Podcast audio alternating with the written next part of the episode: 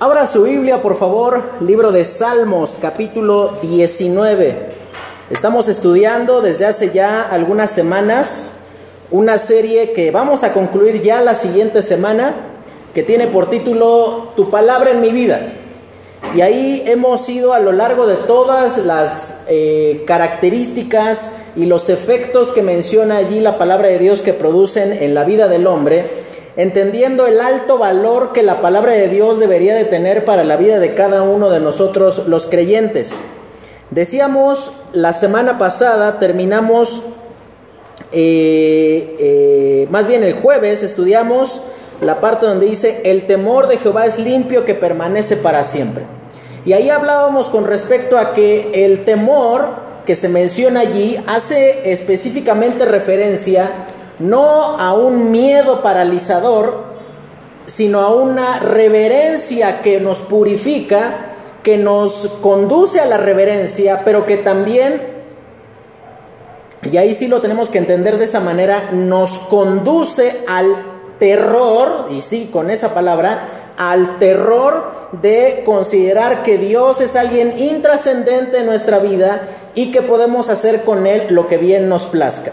Decíamos que donde dice allí el versículo 9, el temor de Jehová es limpio, habla de que Dios obra igual de bien intencionadamente cuando nos bendice, cuando nos conduce a la reverencia, que cuando nos disciplina y cuando nos quebranta por medio de ese horror o de ese temor eh, por causa de haber eh, agraviado su santidad con nuestro pecado. Y justamente lo que la palabra de Dios va a presentar aquí en la segunda parte del versículo 9, fíjese lo que va a decir allí.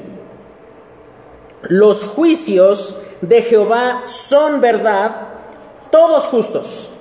Y ahí tenemos que, en primer lugar, entender que la finalidad de eh, ahí David, al estar haciendo una descripción con respecto a lo que la palabra de Dios hace, tiene como propósito, en primer lugar, ya vimos diferentes facetas de la palabra de Dios como algo que alienta, como algo que dirige, algo que corrige, algo que eh, dictamina la manera en la cual nuestros pasos son tomados, pero ahora lo que eh, toca poder considerar aquí es cuando hace una consideración con respecto a las afirmaciones que Dios va a hacer. El sentido de la palabra, los juicios de Jehová, literalmente usted lo puede entender allí en el versículo 9, la palabra juicios literalmente significa un veredicto. Y es muy interesante el sentido que esta palabra tiene que puede ser favorable o desfavorable. Aquí no quiere decir con que Dios toma decisiones que pueden ser buenas, benéficas para mi vida o que pueden ser perjudiciales o destructivas para mi vida.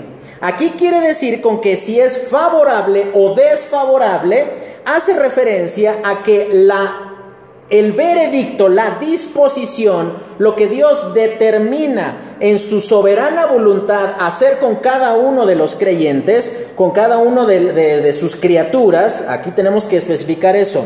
Dios no solamente cumple su voluntad en aquellos que le conocen, sino que también lo cumple en aquellos que han resistido conocer al Señor y, y, y el Salvador Jesucristo.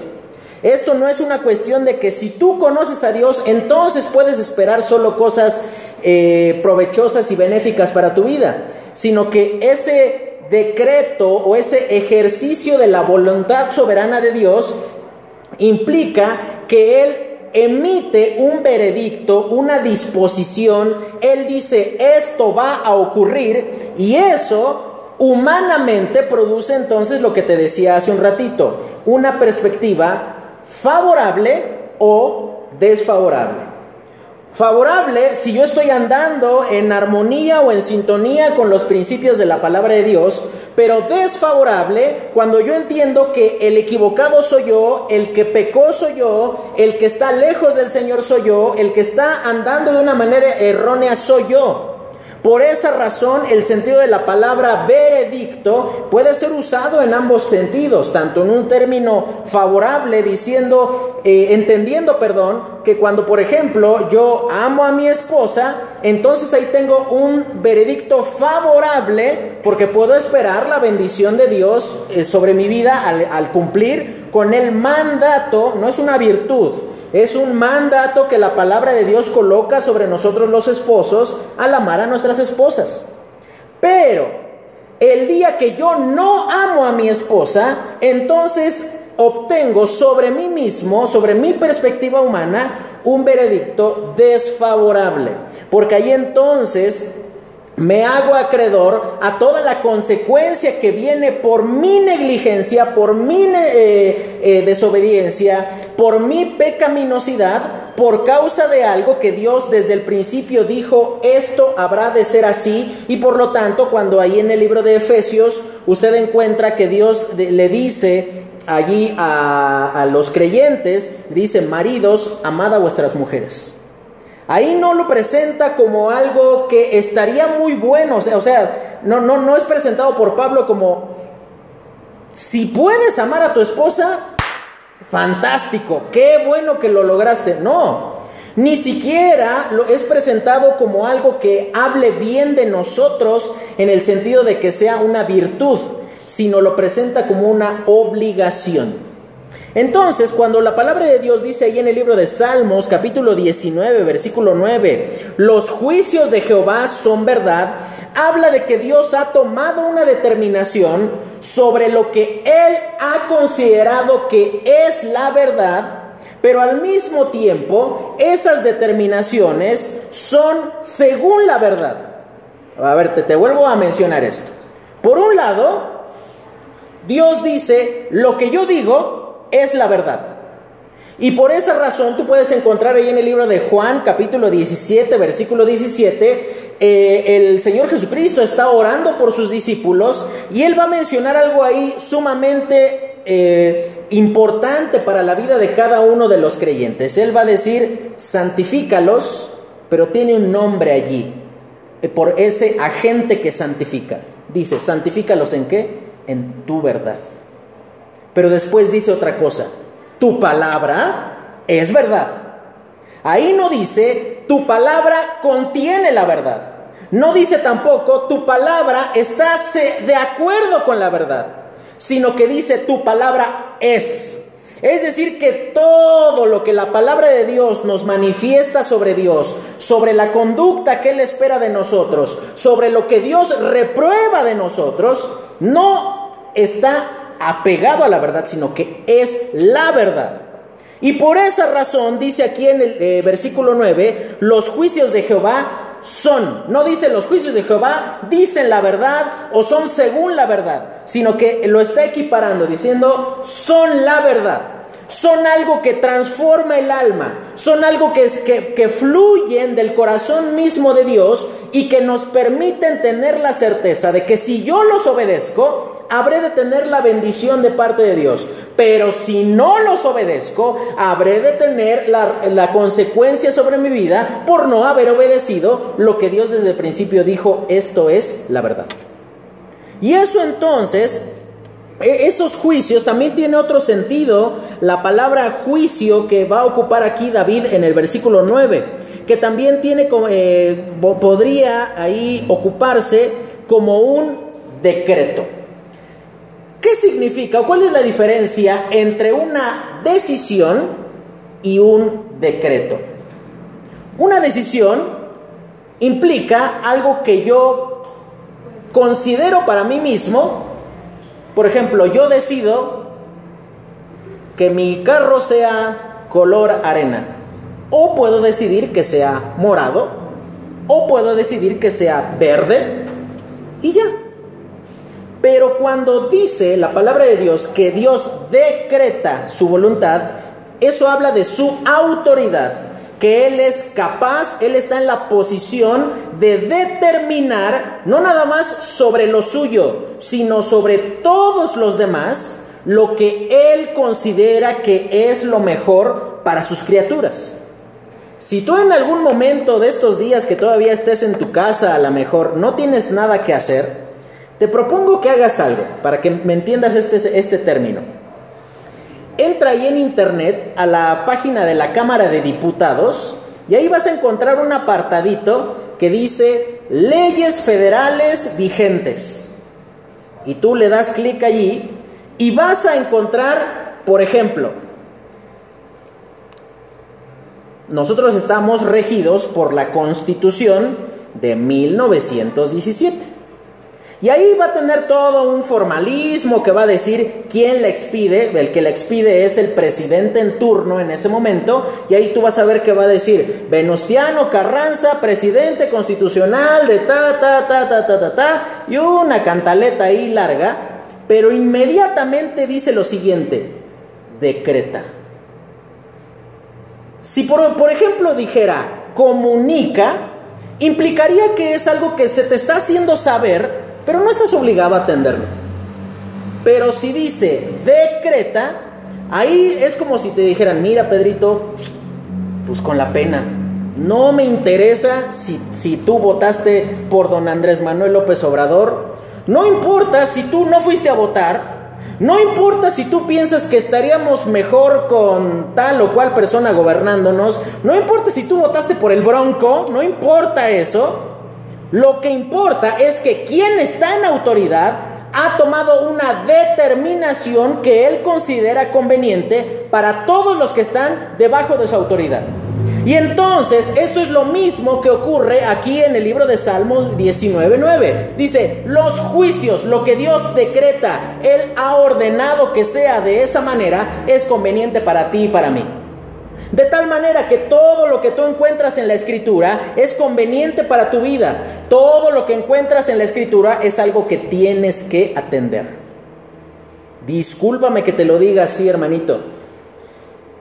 El otro día estaba leyendo allí una publicación allí de una persona que decía, era, era un ejemplo, quizás no es la forma más correcta, pero a final de cuentas se cumple con el objetivo. Él decía lo siguiente, muy linda, muy linda hermanita, pero a esa falda le faltan 15 centímetros de santidad.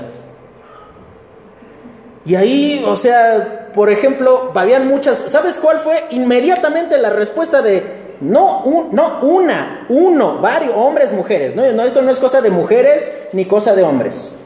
Montón de gente argumentando, Estamos en 2020 y ya no puedes eh, clasificar ni, emitir un, juicio sobre la forma en la cual una persona se viste.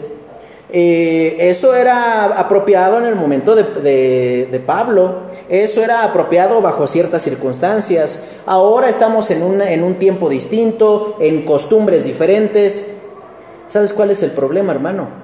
Que la palabra de Dios nosotros la hemos hecho algo útil a la conveniencia, pero inútil ante nuestra pecaminosidad, ante nuestros juicios. Por ejemplo, algunas personas decían allí, es que eso es una forma muy rígida de, mirar la, ley. Y es cierto, la palabra de Dios no dice, hermanas, la falda debe de medir tantos centímetros abajo de la rodilla y entonces esa es la forma en la que solo Dios les va a hablar por medio de su palabra. No, yo sé que no lo dice. Pero sabes una cosa, hermano, eso puedes, podemos poner ejemplo con la determinada forma de vestir de algún hermano, de alguna hermana. También lo podríamos eh, eh, equiparar a la forma de hablar de tal o cual persona, o podríamos usar los entretenimientos, aquellas cosas que para algunos son pecaminosas y que para otros lo justifican todo diciendo, ay, nada más es una publicación, nada más es un juego, nada más es esto, nada más es aquello, cuando en realidad tienes que considerar que lo que Dios desde el principio decretó, no te lo comunicó nada más, sino que Él estableció lo que es verdadero, Él entonces tiene la capacidad de aprobar o desaprobar tu comportamiento. Y por esa razón, para muchas personas les resulta más fácil cambiarse de iglesia que cambiar su vida.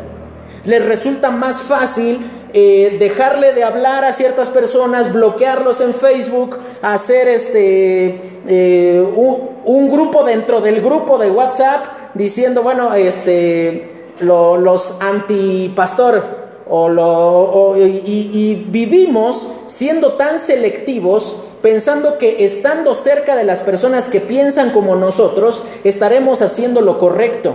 Cuando en realidad la palabra de Dios dice aquí, los juicios de Jehová.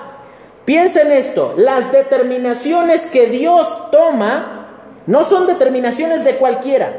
Si nada más por el mero hecho de pensar que son decisiones, determinaciones, principios que Dios ha establecido, eso nos conduce inmediatamente a considerar que son correctos, que son benéficos, que son buenos, que son necesarios para la vida. Pero no nada más queda en ese sentido, sino que el salmista avanza aún más y dice, son verdad. Contienen todo el corazón de Dios que nos conduce a lo verdadero. Piensen esto, desde el momento en el que el hombre estuvo en sus primeros días aquí en la tierra, siempre hubo un profundo deseo de su corazón por establecer su propio camino aparte del de Dios. Por esa razón le resultó tan atractivo el ofrecimiento satánico a Eva cuando llegó allí la serpiente en el huerto del Edén y le dijo, no moriréis. Cuando sabía que sí iba a morir, cuando sabía que sí iba a haber una consecuencia sobre su vida. En el momento, hermano, en el que tú consideras que la palabra de Dios es útil siempre y cuando no reprenda tu pecado, es benéfica siempre y cuando no condicione tu libre allí desarrollo de tus decisiones, yo que soy abogado, hay un concepto que es la cosa, te lo digo así, la cosa más demoníaca que te puedes imaginar. Se llama libre desarrollo de la personalidad. ¿Y sabes qué significa eso? Pa' pronto.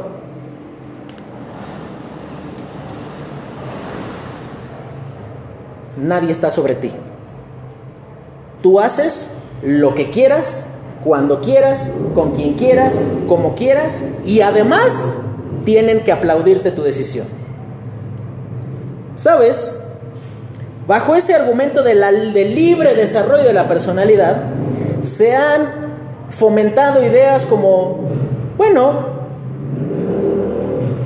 vas a tener un bebé, pero no lo quieres, tíralo. Es tu, es tu decisión, es tu cuerpo. ¿No te gusta cómo es la relación con tus papás? No los atiendas. Es tu libre decisión. Y ese libre desarrollo de la personalidad sirve para todo, para brincar todas aquellas trancas que la palabra de Dios ha colocado sobre nuestra vida. Los juicios de Jehová son verdad. Pero algo que tú tienes que considerar, el sentido de la palabra verdad que ocupa allí eh, David en ese versículo 9, literalmente significa son estables. No, no, aquí el sentido de verdad no hace necesariamente referencia a algo ausente de engaño, sino más bien hace referencia a algo estable, algo que se mantiene a flote. De hecho, la misma palabra que se ocupa aquí para definir estable, con una... Eh, con un prefijo, es decir, una palabra antes de esta palabra, como decir antiestable, por decirlo de esta manera, es la misma palabra que se ocupa en Jonás, cuando en el capítulo 1 dice que se levantó una gran tormenta, y entonces dice ahí en el capítulo 1, dice, y temieron los marineros por su vida, porque pensaban que la, la nave iba a hundirse. Eso entonces nos demuestra que la verdad, lo que presenta aquí David como algo que es lo verdadero, te mantendrá permanentemente a flote. Es innegable que se presentarán ciertos sacudidas ahí en tu vida, es innegable que se presentarán conflictos, pero siempre te mantendrás a flote. el terrible engaño del diablo para nuestra generación eh, ha consistido en hacerles pensar que para mantenerse dentro del círculo de popularidad o dentro del concepto de ser bien aceptado por el mundo, hay que dar todas las concesiones necesarias para que pues puedas ser tenido en cuenta como alguien digno allí de confianza. No te olvides que la última vez que el hombre dio concesiones con respecto a lo que era verdadero, terminó saliendo del huerto del Edén. Y presta atención, hermano, vivimos en, un, en medio de un mundo que te va forzando a dar concesiones ante todo. Y encuentras muchachos, chicas que permiten cosas con su cuerpo eh, de manera personal o de otras personas hacia ellos con tal de ser aceptados es que permito, sostengo relaciones sexuales con mi novio, pues para que no vaya y busque a otra. Eh, permito esto con mis hijos, permito que sean unos insolentes y respetuosos conmigo, porque ¿qué van a hacer si, hermanos si se van de mi casa? Hermanito, que se vayan. Si usted está entregando la verdad por la paz, usted no tiene nada. No, usted no tiene paz. Lo único que usted está haciendo es consintiendo la destrucción venidera que viene sobre su familia por causa de consentir lo inconsentible, por ponerle buena cara a lo que no se le puede poner buena cara. Y esto, esto es algo tan lamentable, por esa razón dice aquí, los juicios de Jehová son verdad, son estables se mantienen a flote. Nunca estarás en riesgo atendiendo las determinaciones que Dios tomó para tu vida. Ahora tenemos que considerar el efecto que estas determinaciones o estos decretos que Dios toma sobre nuestra vida, tenemos que considerar algunas características de esos, eh, de, de esos decretos. Dice el efecto, al versículo 9 al final, son verdad, pero dice ahí, todos justos. Y sabes que el sentido allí de la palabra justo da la idea de algo que hace justicia, algo que nos conduce a lo que es correcto. Y vamos a hablar muy rápidamente sobre una serie de decisiones que Dios toma con respecto a los principios que Él ha dejado para nuestra vida. Y de una vez te quiero aclarar, hermano, van a haber muchas veces en las cuales las decisiones de que Dios toma sobre tu vida y sobre la mía, híjole, no son las cosas más agradables. No pretendo incomodar a nadie. Bueno, si no, yo luego me la aguanto en mi casa. Areli, ¿fue agradable cuando Dios se llevó a tu papá?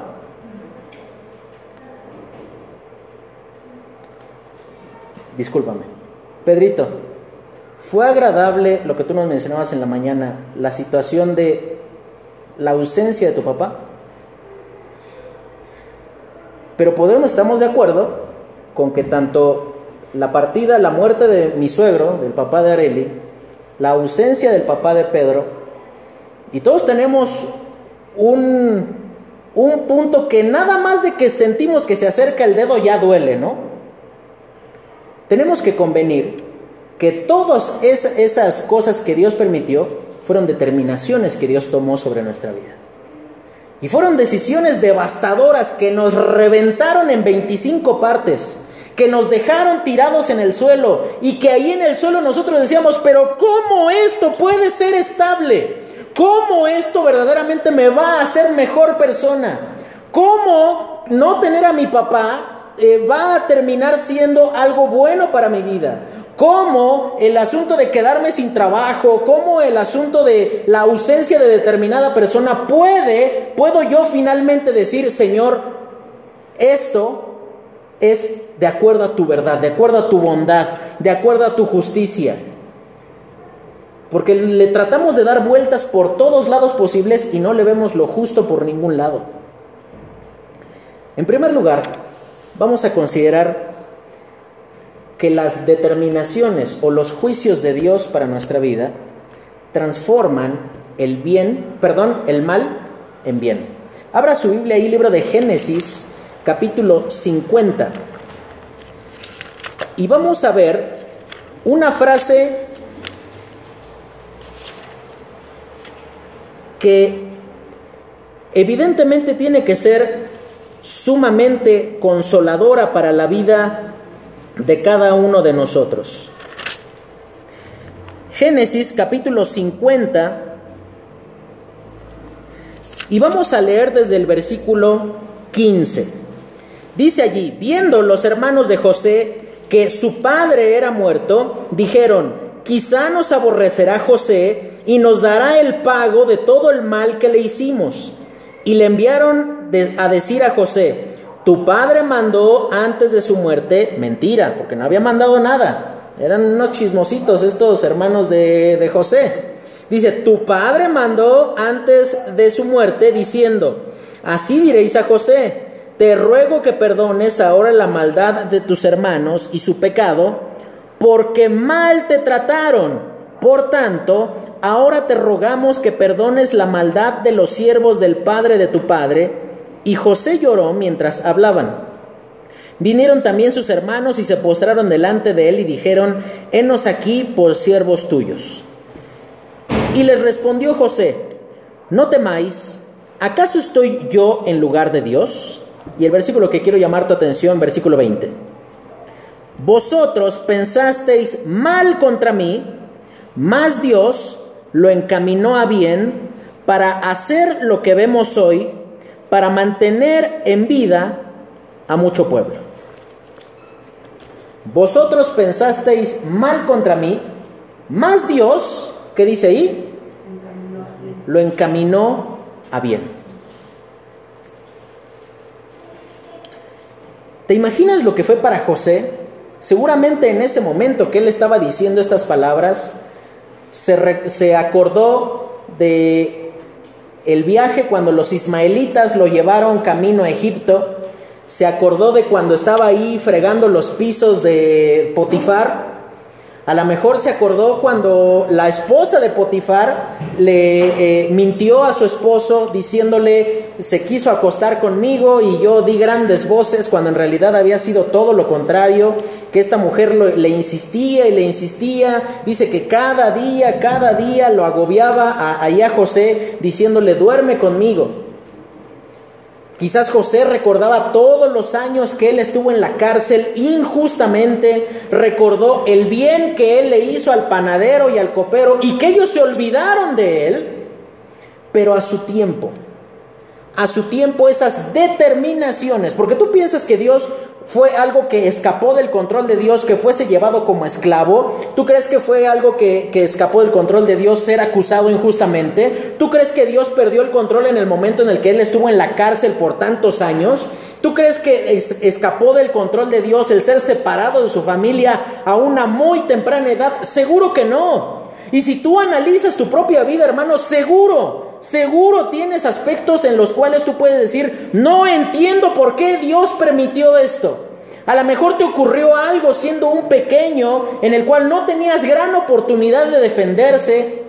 Quizás alguien te dañó, abusó de ti, te lastimó, hizo algo en tu contra que tú dices, si pudiese en este momento ir y vengarme de esta persona que hizo tanto daño contra mi vida, pero piensa en esto, esas personas que te dañaron, te engañaron, te lastimaron, que te trataron de una manera injusta, pensaron el mal contra ti, pero Dios, esos juicios justos de Dios, los transformó en bien. Pero ¿sabes cuándo uno percibe que ese juicio justo de Dios convierte lo malo en bueno? Después de que transcurre el tiempo y el tiempo en el cual tú te deleitas diciendo Dios ha hecho lo que él ha querido. Y es una situación sumamente dolorosa. Es una situación en donde dices, pues es que ya no puedo hacer nada. No, sí puedes hacer y mucho, hermano. Sí puedes tomar una actitud de decir, gracias Señor por aquello que tú permitiste en mi vida. Y aunque me partió en 20 pedazos, aunque fue injusto con mi vida, tú transformaste ese mal que me hizo tal o cual persona, lo has convertido en bien. Yo no me imagino, tú, tú imagínate que tú en ese momento, cuando por ejemplo José llevaba una semana de esclavo ahí en Egipto, y que tú te acercabas ahí, te hubieras puesto un ratito a fregar en los pisos de Potifar ahí con él, que le hubieras dicho, no hombre José, no te preocupes, vas a ver, en unos añitos tú vas a ser el gobernador de Egipto. Piensa en esto, las explicaciones generan más cuestionamientos. Porque José inmediatamente se hubiese llenado de, dolor ahí en su mente y en su corazón diciendo, ¿y por qué tienen que ser así las cosas si yo no hice nada? Lo único que hice fue soñar. Lo único que hice fue decir lo que Dios puso en mi corazón. Lo único que hice fue hablar lo que Dios puso delante de mí. Y es cierto, hermano, si tú te pones a considerar toda esa serie de cosas malas, terriblemente dolorosas que te ocurrieron en la vida no son justas. En eso estamos de acuerdo, humanamente. Porque la justicia humana confunde la justicia con un premio. Tú consideras que por haber sido buen hijo, buena esposa, buen padre, buena madre, buen ciudadano, entonces Dios tiene que hacerte bien tiene que darte lo que tú quieres. Cuando en realidad tenemos que considerar que la palabra de Dios, fíjate lo que dice ahí en el libro de Daniel 4:35, te lo leo muy rápido.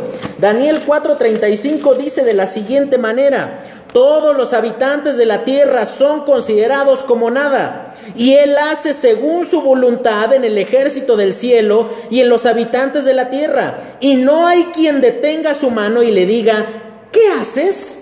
Es decir, hermano, si tú estás en un determinado momento esperando que finalmente llegue alguien y te dé explicaciones de por qué las cosas ocurrieron así, pues vete sentando manito porque eso nunca va a pasar. Quizás nunca, quizás nunca recibas una explicación satisfactoria para tu criterio de por qué las cosas fueron de ese modo. Pero algo que puede llegar a consolar y alentar tu corazón en medio de tener muchos cuestionamientos de por qué, por qué no tengo a mi papá, por qué se fue mi papá, por qué ocurrió esto, por qué ocurrió aquello, tú puedes considerar dentro de ese justo juicio de Dios que te va a mantener estable, es el hecho de considerar que Dios convierte el mal en bien por su buena voluntad. Dice, Dios, ustedes pensaron mal contra mí, mas Dios lo encaminó para bien. Esa palabra encaminó es súper interesante, porque encaminar literalmente significa hacer rodar. Cuando tú encaminas algo significa que no está en el lugar donde debería de estar. Cuando tú encaminas algo, implica que la dirección que llevaba ese algo no era la, más apropiada. Vosotros pensasteis mal contra mí, mas Dios lo encaminó para bien. Pero fíjate el resultado ahí en el versículo 20. Para mantener con vida, ¿qué dice? A mucho pueblo. ¿Te imaginas? Quizás tú cuando recibiste o, te percataste de esa situación tan desgarradora para tu vida, la primera pregunta que vino a tus pensamientos fue, ¿por qué? ¿Por qué yo? ¿Por qué a mí? ¿Por qué si yo no hice nada para merecerlo? ¿Por qué? ¿Por qué? ¿Por qué? ¿Por qué? Ahí está tu por qué. Para mantener con vida a mucho pueblo. Pasado el tiempo, cuando tú alineas tus perspectivas a la de Dios, entenderás que eso malo que en un momento fue tan doloroso y tan cuestionable, piénsalo de este modo, fue la mejor cosa que te pudo haber ocurrido. Muy rápido te cuento. Hace cuatro años ya, eh, Dios decidió que era necesario que mi mamá pasara por una operación de corazón.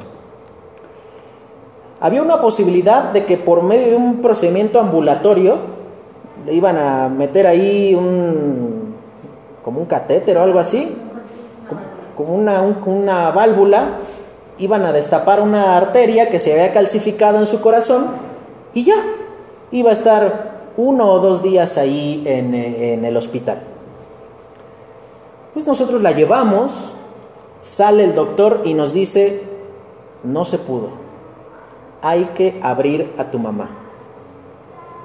Y dice, si no la operan, medio año se te fue tu mamá. Entonces se tuvo que operar a Doña Luz.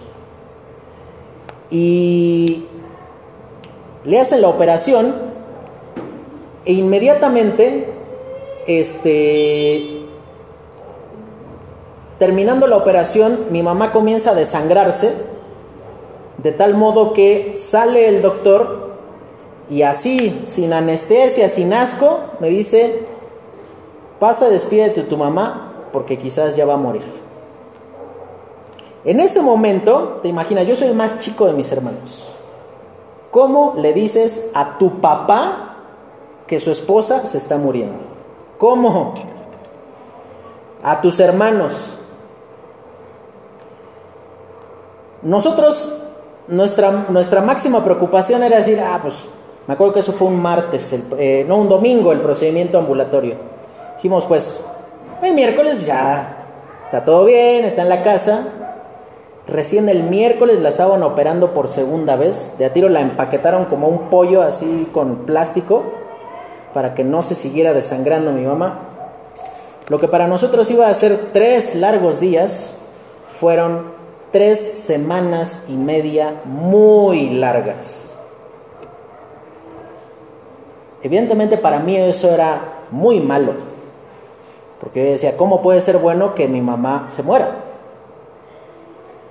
Y algo que para todos era malo, Dios lo transformó en bueno. Te digo la verdad, si tú me decías una de las veces que yo me quedaba ahí por las noches, diciendo, ¿tú crees que esto es bueno para tu vida? Te iba a decir, no, ¿cómo, va a ser bueno? O sea, ¿quién quiere estar en esta condición? Nadie. Hasta que al final del tiempo, finalmente comprendí que lo importante no eran mis percepciones sobre lo que Dios permitía, hermano, sino las decisiones de Dios. Quizás tú has pasado por situaciones dolorosas y altamente desgarradoras en tu vida que no entiendes por qué tuvieron que ser así. Mira, hermano, aquí lo importante no es que descifres por qué fueron así, sino que tú descanses en que Dios no hiere a sus hijos sin propósito que Dios no te va a romper una pierna sencillamente para ver si te duele. Que Dios no te va a quebrantar sencillamente porque dice, ah, vamos a ver si le duele, vamos a ver qué siente. Dios ya sabe que será algo doloroso para ti. Y por esa razón, los juicios de Jehová son verdad, y dice ahí, todos justos. Pasaron esas tres semanas y media y mi mamá sigue viva. Y doy muchas gracias a Dios porque no hubiésemos conocido de maneras tan personales y tan profundas a Dios si no hubiésemos pasado por ese momento. Quizás yo hubiese dicho, bueno, pues me pongo a estudiar la Biblia unos seis meses así diario y pues ahí conozco a Dios. No, mira hermanito, hay veces en los cuales Dios te tiene que poner en una situación en la cual lo único que te queda es descansar en que lo tan difícil y tan doloroso que Él permite en tu vida, Dios en algún momento lo habrá de convertir en bien. Y no sabes el bien que le hace al alma saber que las determinaciones que Dios toma para con tu vida son justas. Que Dios no te hizo ningún mal. Te lo digo así, discúlpame. Dios no te debe nada por lo que tú sufriste. Todo lo que Dios permita como resultado de tu sufrimiento es su pura gracia obrando a través de aquello que te quebrantó y que te dolió. La segunda razón por la cual podemos decir que los juicios de Jehová son justos es porque en muchas ocasiones Dios juzga sabiendo que el que está siendo juzgado no se va a arrepentir. El versículo que tenemos para memorizar esta semana de la escuela dominical, búscalo ahí, Josué capítulo 11, versículo 20. Josué 11, 20. Dice, vamos a leer desde el versículo 19.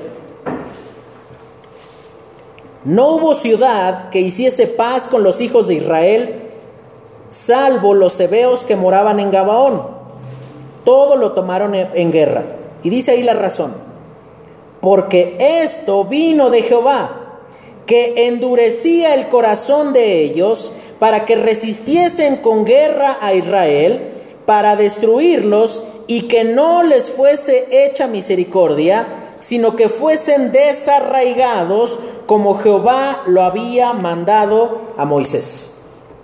Y algunas personas dirán, oye, pero qué Dios tan sádico, qué Dios falto de misericordia, donde pues los que, los que pecaron, los que generaron la ira de Dios, fueron los que vivieron hace años, no los actuales. ¿Qué culpa tiene un niño de cinco años que nació, que justamente le tocó nacer en una de las ciudades de estos reyes que decidieron ir a la guerra contra Israel? ¿Sabes una cosa? La justicia de Dios no sigue los caminos humanos. Te vuelvo a decir, hermano, la justicia de Dios no proporciona compensación. No es una justicia que Dios dice, ah, pues ya sufriste tanto, entonces, pues ándele. Ahí está, te, doy tal cosa para que, para que no digas que, siempre fui malo contigo. Sino que la justicia de Dios, lo primero que está encargada de mantener a salvo, de, de mantener íntegra, es el hecho de que nosotros podamos reconocer que Dios siempre, siempre cumplió su palabra y que siempre tuvo un propósito al hacer las cosas. ¿Sabes desde cuándo la maldad de los cananeos era notoria dentro de, eh, ante los ojos de Dios? Tú ves en el libro de Génesis capítulo 15, cuando eh, Dios está haciendo un pacto con Abraham, y ahí dice lo siguiente, por cierto, yo te entregaré esta tierra donde tú te encuentras. Pero él dice lo siguiente, mas no te la daré a ti, sino que la daré a tus descendientes. Y dice ahí la razón, por cuanto no ha subido hasta el colmo la maldad de ellos. Vamos a equilibrar dos cosas. Dios siempre deseó que los cananeos se arrepintieran. Dios tanto amaba a los cananeos que una cananea, una amonita, forma parte directa de la línea genealógica del Señor Jesucristo. Ruth. Imagínate, si Dios odiara de una manera recalcitrante a todos los cananeos, entonces pues Ruth no, no, no tenía ninguna esperanza. De hecho, tú puedes darte cuenta que siempre el deseo de Dios hacia los pueblos que no formaban parte de Israel era que ellos se arrepintieran. En el libro de Isaías dice que Dios estableció a Israel en el mundo para hacer luz a las naciones. Ese era el propósito, que ellos se volvieran a Dios, que reconocieran que en Dios estaba su esperanza, pero ¿sabes qué era lo que Dios al mismo tiempo sabía? Que ellos nunca lo iban a hacer. Y por esa razón Dios sencillamente les da lo que merecen porque ellos así se, habían comportado delante de él. Aquí no vemos a un Dios tirano golpeándolos con su enviando rayos así tipo Zeus desde el cielo diciendo sufran porque yo mando y porque yo estoy por encima de ustedes, sino siempre vas a ver un Dios misericordioso, perdonador, que todo aquel que se acerca en fe hacia él siempre tendrá esperanza. Pero Dios dice aquí, esto venía de Dios. Dice, para desarraigarlos, y dice ahí, como Jehová había dicho a Moisés.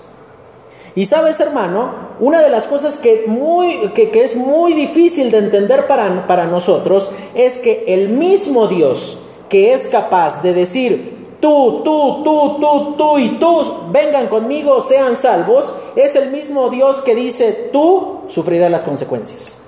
Y eso no es injusticia. Eso no, porque Dios no está obligado a hacer nada para nadie.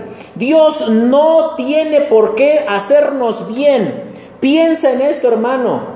Además de la condenación en el infierno, todo lo que no sea que recibas adicional a la condenación del infierno es pura gracia de Dios. Dios no te debe nada. No, no, no pienses que Dios está eh, en deuda contigo. Nosotros estamos permanente y eternamente en deuda eh, con Él. por causa de la gracia que Él ha derramado sobre nuestra vida. Y nunca podremos hacer algo para poder pagar la gracia de Dios a nuestra vida. Dice el libro de Salmo 106, ¿qué pagaré a Jehová por sus beneficios? Ahí el salmista no está preguntando como cuánto me saldrá pagarle a Dios su salvación. No, no, no está preguntando eso. Lo que está diciendo David está diciendo, ¿Cómo puedo dimensionar verdaderamente el alto e inmensamente grande bien que Dios me ha dado por medio de su salvación? Y dice ahí la respuesta, tomaré la copa de la salvación. Y ahí habla de un compromiso de vivir en una vida íntegra y santa delante del Señor. Esos juicios justos de Jehová muchas veces toman caminos que nosotros no comprendemos y que no te preocupes, jamás los comprenderás. Jamás. Porque nuestra labor no es comprender por qué Dios hace de, tal o cual manera las cosas. ¿Sabes cuál es nuestra labor? Reconocer que, como dice en el libro de Habacuc, mas Jehová está en su santo templo, dice, calle delante de él toda la tierra. No es mi asunto determinar si Dios fue justo o injusto. El único injusto aquí soy yo. Dios hizo como quiso, de la manera que a él le, pareció correcta. Dice en el libro de Romanos capítulo 9 con respecto a su misericordia para con nuestra vida. Dice, eh, hablando por ejemplo, por medio del ejemplo de Esaú y de Jacob, dice, así que no depende del que quiere ni del que corre, sino del que Dios tiene misericordia. Aquí hermano no depende cuántas estrellitas tú pienses que mereces en la frente por ser fiel al Señor. Depende de que Dios ha decidido cumplir su voluntad, como dice en Primera de Corintios capítulo 1, por medio de lo vil y de lo menospreciado. Ese era el conflicto de los fariseos con los discípulos. Ellos pensaban que por su gran trayectoria espiritual, ellos estaban primero en la fila de recibir el reconocimiento de parte de Dios.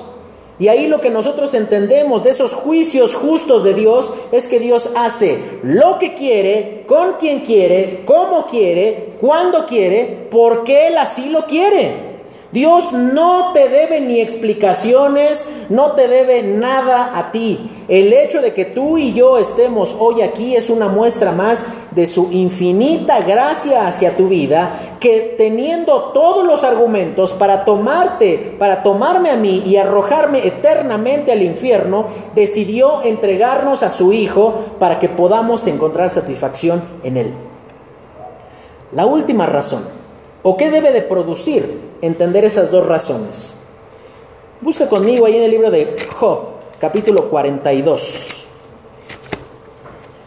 Job, capítulo 42. No te olvides de algo. Aquí Job está todavía cubierto de llagas, está todavía con sus hijos muertos, está todavía sin sus ganados que le fueron robados, Está todavía sin su multitud de siervos que fueron asesinados ahí por, por los grupos que asaltaron allí este, todos sus bienes. Está rodeado todavía de sus supuestos amigos que ellos todo el tiempo estuvieron acusándolo de que había pecado contra Dios. Todavía tiene a la esposa que le dijo, maldice a Dios y muérete. Y estando en esa condición, ahí tú puedes ver que Job comprendiendo finalmente la justicia de Dios, que Él hace lo que quiere, dice allí Job capítulo 42, versículo 1, dice, respondió Job a Jehová y dijo, yo conozco que todo lo puedes y que no hay pensamiento que se esconda de ti. ¿Quién es el que oscurece el consejo sin entendimiento? Por tanto, yo hablaba lo que no entendía. Cosas demasiado maravillosas para mí que yo no comprendía. Oye, te ruego y hablaré, te preguntaré y tú me enseñarás. De oídas te había oído, mas ahora mis ojos te ven. Por tanto me aborrezco y me arrepiento en polvo y ceniza. Después de aproximadamente 200 veces que Dios le pregunta en el capítulo 37, 38, 39, 40 y 41 a Job, le dice, ¿dónde estabas tú? Y que en ninguna de esas preguntas Job tiene la capacidad de responder algo en su favor, él llega a un punto donde dice, yo conozco que todo lo puede, Señor. ¿Tú crees que para Job fue algo bueno ver a sus diez hijos muertos en un solo día? ¿Tú crees que fue bueno para Job ver su cuerpo lleno de llagas? ¿Tú crees que fue bueno para Job que llegaran sus supuestos amigos a decirle, ya no te hagas Job, di la verdad, tú seguro has de haber pecado y por eso estás pasando por esto? Que uno de tus amigos estando, imagínate, está todavía fresca la tierra donde removieron para sepultar a tus hijos y que llega uno de tus amigos y te dice,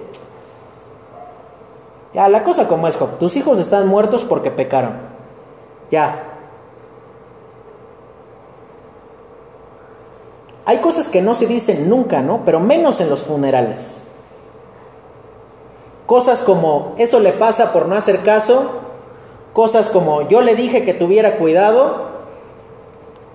Son cosas que nunca se dicen, ¿no? Bueno, estos hombres no se detuvieron ni porque sus hijos acababan de ser sepultados. Yo conozco que todo lo puede ser. Y mira, hermano, si tú me preguntas, ¿por qué tuvo que pasar esto en mi vida? La respuesta ya la sabes. No lo sé. Es la misma respuesta que tú te has dado a ti por años. ¿Por qué Dios se llevó a mi papá, en el caso de mi esposa? No, no lo sé. Y algo que para... No estoy diciendo que ahora llega tal determinada fecha y mi esposa echa cohetes diciendo, ah, que bueno, se llevó del Señor a mi papá. No, siempre será un aspecto sensible, siempre será un asunto doloroso. Pero llega un punto de nuestra vida, o tiene que llegar un punto en tu vida, hermanito, donde digas, yo conozco que todo lo puedes. Señor, yo no sé por qué me quebrantaste de ese modo, pero los juicios de Jehová son verdad, todos justos todos me conducen a hacer lo bueno. Te voy a mencionar algunas cosas. ¿Sabes qué fue lo que produjo el fallecimiento de mi, de mi suegro? Mi esposa conoció a Cristo por causa de eso. Si no hubieses pasado esa circunstancia, probablemente sería la fecha que mi esposa pensaría que sería creyente. Probablemente sería la fecha en la cual habría una serie de situaciones eh, ahí en su vida que no hubiesen sido corregidas. Pero Dios decidió tomar la vida de don Santiago para finalmente que eso se produjera. Y evidentemente uno dice, si yo hubiese sabido, a lo mejor hubiese permitido esto, hubiese hecho aquello, manito, de nada, nada ganas pensando en el si hubiera. Dice Job, yo conozco que todo lo puedes. Y dice, de oídas te había oído. Es decir, tenía nada más una vaga idea de ti, Señor. Tenía una idea de lo que tú puedes hacer, de lo que tú querías hacer conmigo. Pero dice ahí, mas ahora mis ojos te ven. A lo largo del tiempo he podido constatar que eso malo que tú permitiste en mi vida, en realidad es algo bueno. Es algo que nos acercó a ti, y quiera Dios que considerando las diferentes dificultades en las cuales Dios nos ha colocado a lo largo de nuestra vida, podamos cada uno de nosotros reconocer que Dios ha sido justo, que Dios ha hecho lo que Él ha querido y que nuestra labor es seguir esa justicia. Mira hermano, no, no pidas explicaciones de parte de Dios. Sencillamente aférrate al Dios que por su pura gracia te sostiene hasta el día de hoy y que te permite avanzar en obediencia y en temor ante sus principios. Vamos a orar y terminamos. Señor, te damos gracias porque tu palabra es lo único que nuestra alma necesita. Y te pedimos, Señor, que seas tú obrando en nuestro corazón, guiándonos al temor y a la obediencia a ti. Líbranos, Señor, de pensar que tú nos debes algo cuando en realidad todo lo que tenemos procede de ti y es para tu gloria. Te pedimos, Señor, que tú nos ayudes a reconocer que los juicios de Jehová son verdad, todos justos. Ninguna injusticia nos has hecho, no hay nada que podamos reclamarte, Señor, sino todo lo contrario, estamos en pie por tu pura gracia y misericordia. Te lo agradecemos, Señor, y te lo pedimos en el nombre de tu Hijo Cristo Jesús. Amén.